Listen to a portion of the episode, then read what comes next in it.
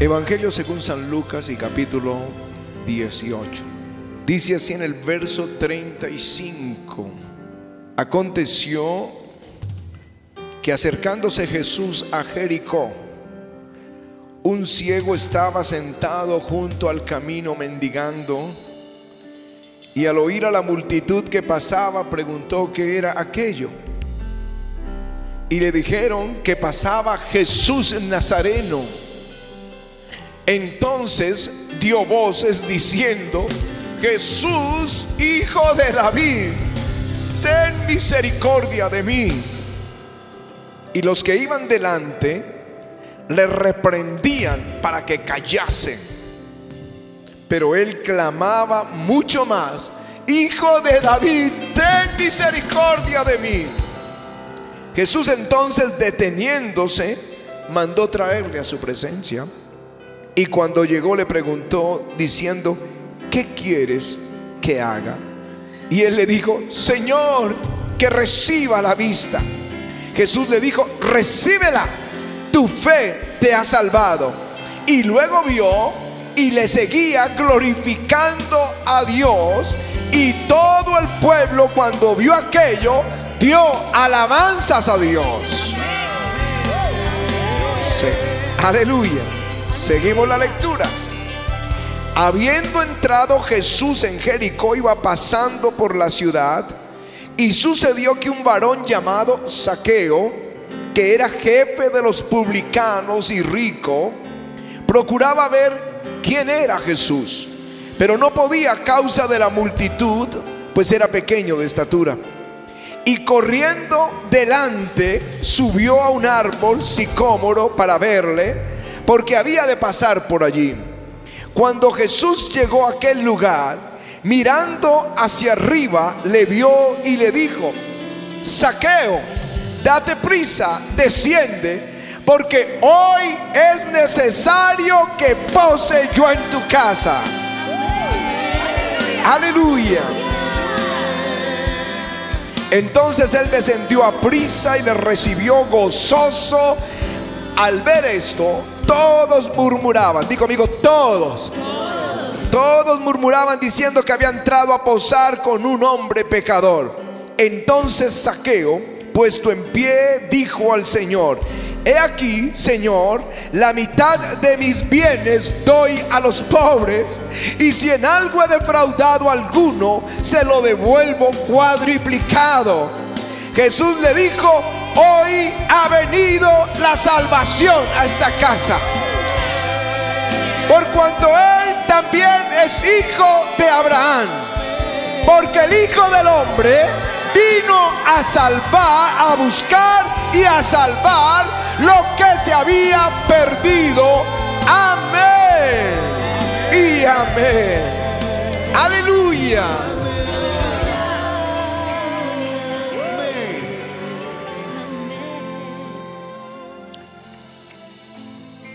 En el cristianismo por siglos hemos sabido que Dios está del lado de los oprimidos, de los pobres, de las viudas, de los huérfanos, de los desplazados, de los marginados, de los refugiados. El Magnificat, que es la declaración de María cuando el Espíritu viene sobre ella. Dice, esparció a los soberbios en los pensamientos de sus corazones. Quitó de los tronos a los poderosos y exaltó a los humildes. A los hambrientos colmó de bienes y a los ricos envió vacío. Es lo que uno entiende en el Evangelio de Jesús, ayudando al oprimido. La mujer sorprendida en adulterio. La mujer rechazada de Samaria. El hombre leproso que no puede estar en comunidad. El paralítico que es bajado por un techo. La viuda de Naín que iba a enterrar su único hijo. Pero en esta porción hay una enseñanza diferente hay una nueva lección de Jesús a su iglesia. En el siglo XIII la Biblia se dividió en capítulos, pues de otra forma tendríamos hoy rollos y sería muy difícil encontrar algún texto para estudiarlo. Y se dividió por el obispo Lanston de Canterbury que lo, de Canterbury que lo dividió por capítulos y eso ayudó muchísimo. Hasta ese día había gente que había sacado hasta 60 capítulos de Marcos y solo son 16 hoy. Pero en el siglo XVI el editor, un impresor, lo dividió en versículos y fue abrazado por toda la comunidad cristiana y nos ayuda muchísimo a entender y a grabar y a memorizar. Pero me parece que aquí hay una un desfase en este capítulo 18 y 19 porque Jesús viene a Jericó y se encuentra con un ciego y sale de Jericó con el encuentro con un rico. Es en la misma ciudad donde Jesús quiere darle una enseñanza a la comunidad en Nazaret, Jericó. Así que quiero hablarles hoy de la enseñanza de Jericó, el mendigo y el rico. Dilo conmigo, el mendigo y el rico. Aquí habla de un hombre que estaba ciego.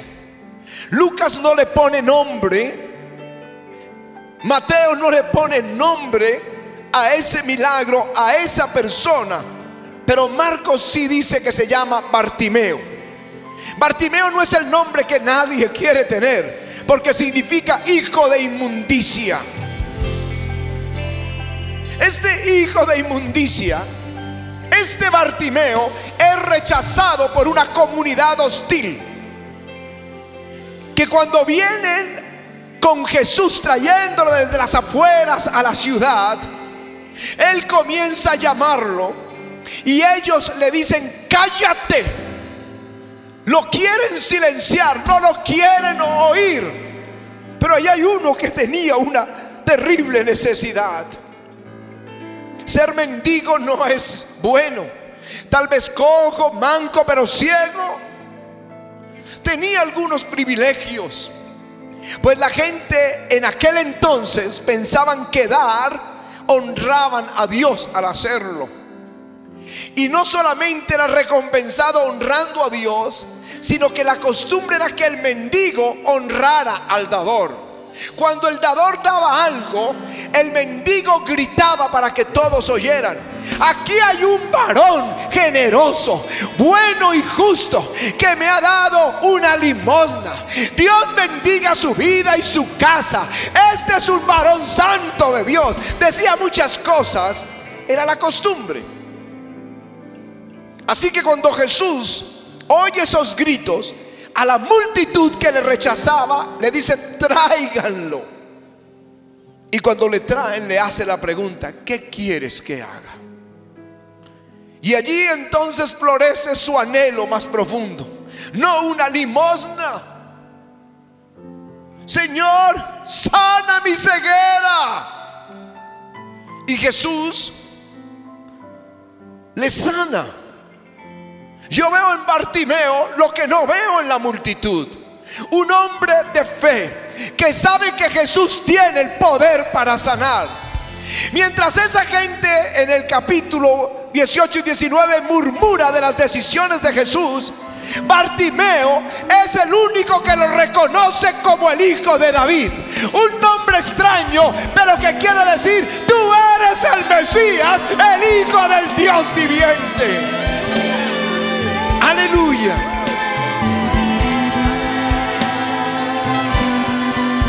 Aleluya. Y le sigue en el camino. Hasta el final de su vida. Nunca dice el Evangelio que él volvió atrás. Para nosotros es fácil hoy entender que Jesús está del lado de los oprimidos. Jesús está al lado de los oprimidos. Puedes publicarlo por todas tus redes. Jesús está al lado de los oprimidos. Jesús está a favor de los oprimidos. Y esta comunidad que había marginado a Bartimeo, cuando ven el milagro en Bartimeo, entonces dan gloria a Dios. Dios, Jesús les cambia el corazón y ahora alaban a Dios. ¿Por qué lo alaban? Porque Jesús estaba del lado del oprimido. Pero mi pregunta, y aquí es donde viene la segunda lección, ¿Y si fuera el opresor? ¿Y si Jesús se pusiera del lado del opresor? Si Jesús le extendiera misericordia al opresor, ¿cómo reaccionaría esta comunidad? Puedes entenderlo en la lectura que Jesús venía de paso, que la multitud salió para recibirle kilómetros antes de Jericó, como era costumbre cuando venía alguien muy importante. Para ellos este era el rabino de Nazaret o el profeta de Nazaret. No tenían el pelo para entender que era el Hijo de Dios. Pero salieron a recibirle con la intención que posaran la ciudad. Seguramente había banquete para atender al profeta.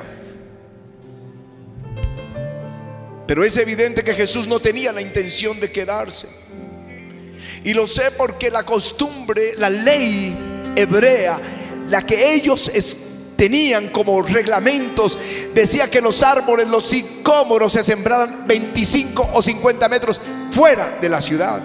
Lo que quiere decir que Jesús entró, sanó a Bartimeo, pasó por la ciudad e iba de salida hacia Jerusalén, no se iba a quedar en Nazaret.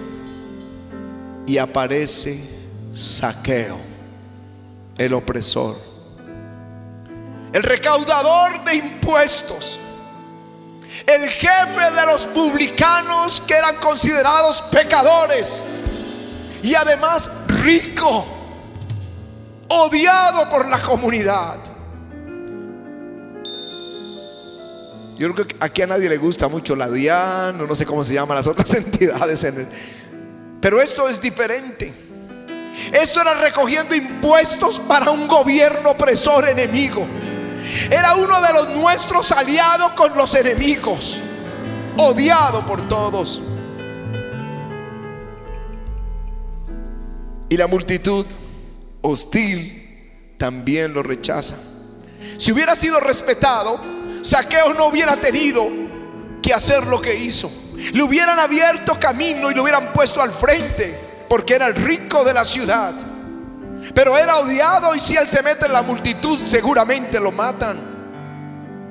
Y dice la escritura que él corrió para subirse a un sicómoro, a un árbol pequeño.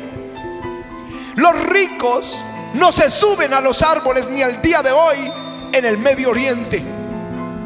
Las personas mayores no corren en público. Pero aquí hay uno que rompe las reglas por una sola razón. Saqueo quería ver a Jesús. Él quería ver a Jesús. La multitud hubiera esperado que Jesús apoya al oprimido y reprenda a Saqueo y le diga, tú eres un ladrón, tú has robado al pueblo de Dios, tú has traído maldición a tu casa, arrepiéntete. Pero eso no fue lo que hizo Jesús. Jesús vino a salvar lo que se había perdido. Jesús vino a salvar lo que se había perdido. Él es el buen pastor que está buscando la oveja perdida y vino a salvarla. Aleluya. Sé lo que es eso. Vengo de una familia de 11 hermanos. Y nunca pensaron que, que yo me fuera a convertir. Y cuando Jesús vino a mi corazón y vino a nuestro hogar, La pasión por Él creció por encima de la de ellos, porque el que mucho se le perdona, mucho ama. Y ellos no pensaban que Jesús pudiera usarnos o llamarnos. Recuerdo el día que, que Lucila, que ya partió con el Señor, una de nuestras hermanas del ministerio, vino a la casa de mi hermano que tenía un grupo de oración en casa y nosotros estábamos ahí. Y nos profetizó el ministerio de sanidad.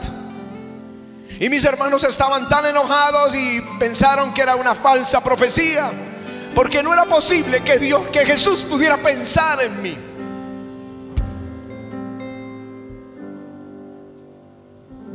Una de ellas estaba orando y el Señor le dijo, lo que hay en ellos del Espíritu Santo es. Jesús cambió su agenda para venir a mi casa.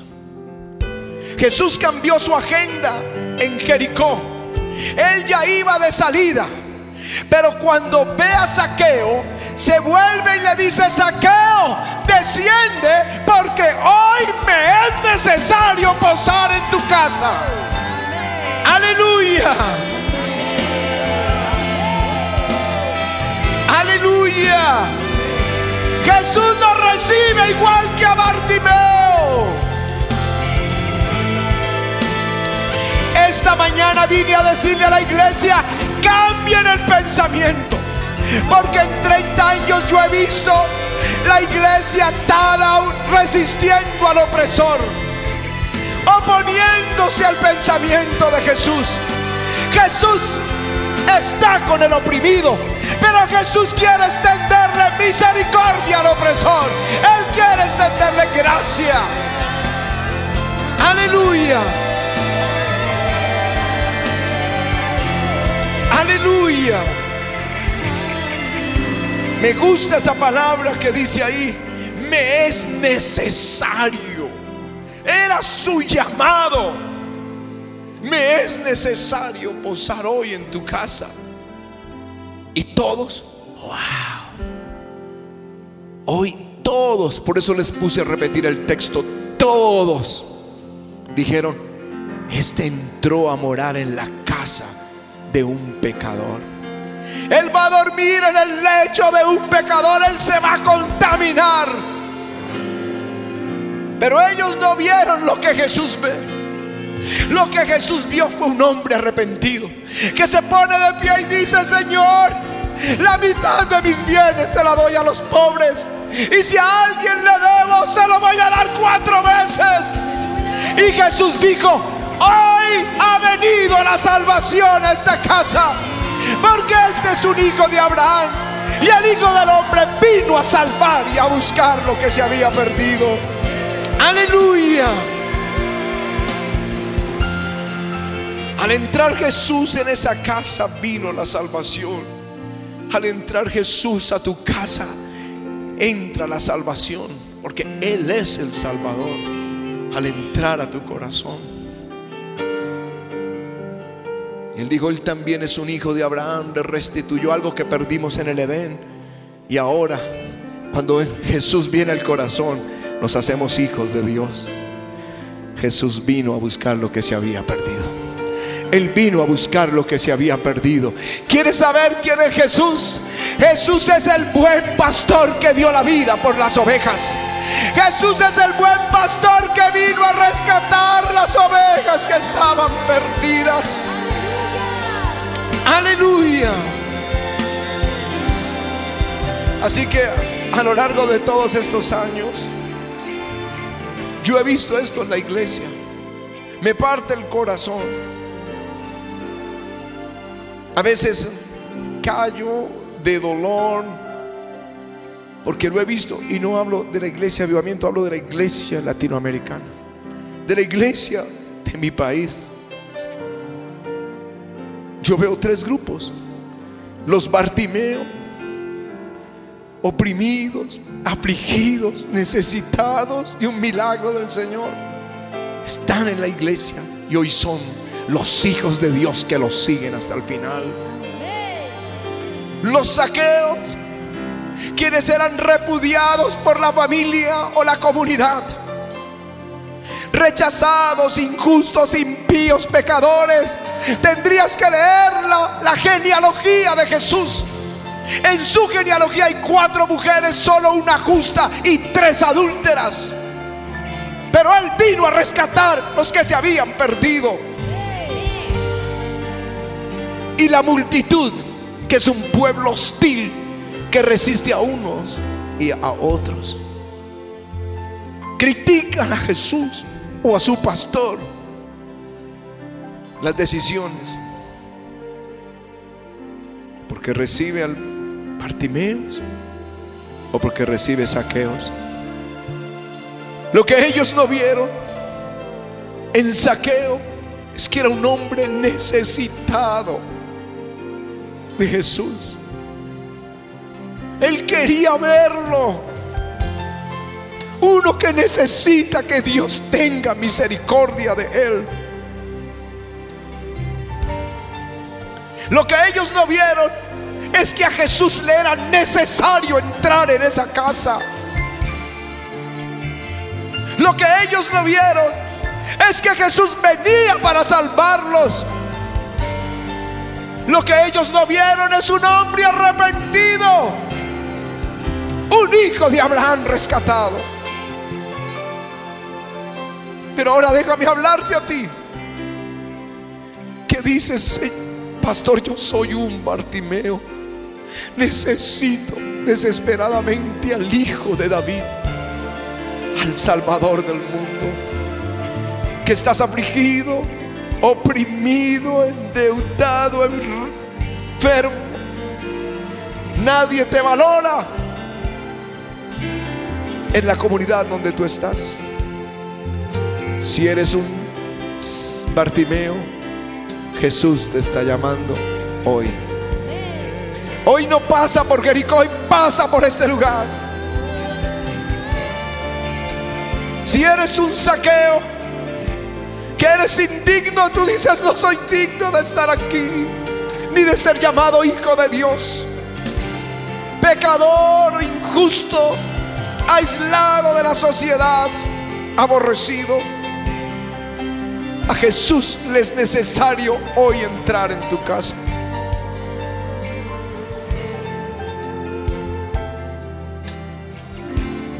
Estoy llamando a los Bartimeos al altar y estoy llamando a los saqueos al altar. Si tú dices, pastor, yo soy un Bartimeo, ponte de pie. Ponte de pie, ¿qué te importa el resto? Que te dicen, cállate.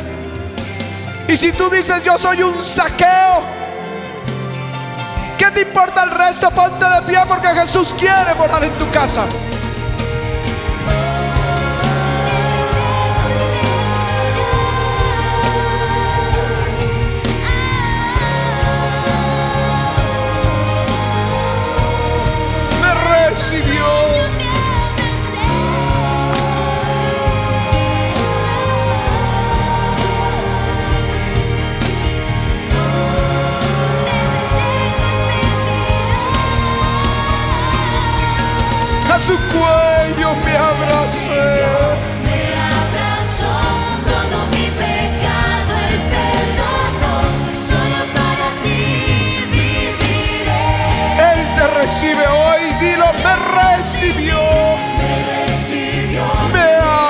soul.